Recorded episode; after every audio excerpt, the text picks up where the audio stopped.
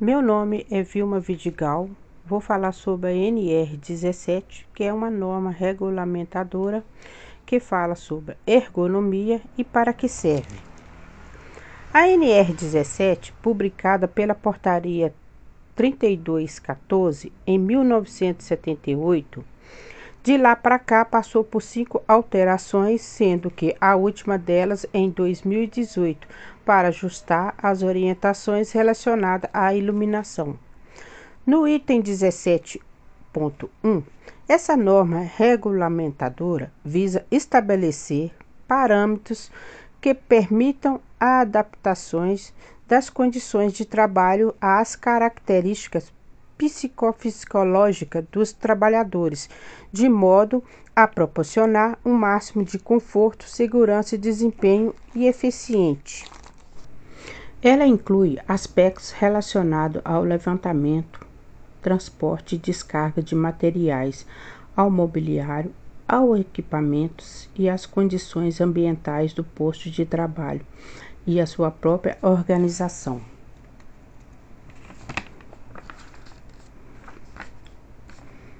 Na NR 17.1, o uso do termo psicofisiológico parece uma palavra complexa. Ela não é uma palavra muito presente no nosso cotidiano, no nosso dia a dia. Mas se a gente fizer uma separação da palavra, fica fácil de entender o que ela significa. Psico vem de mente, fisiológico de organismo, de corpo. Então, a NR17 aborda condições relacionadas à mente e o corpo.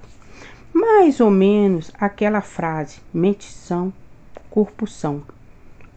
São termos da NR17 que proconiza norma para que os trabalhadores estejam aptos a exercer suas atividades, porque você está com a mente funcionando bem e o corpo funcionando bem.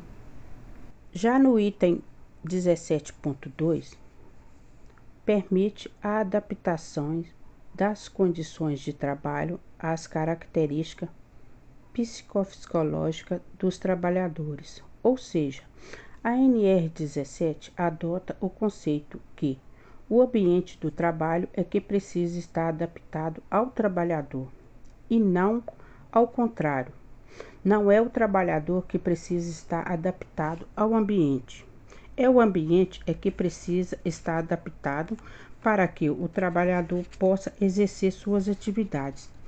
E para fazer avaliação, a adequação do ambiente ao trabalhador, é elaborado um documento chamado AET, que é análise ergonômica do trabalho.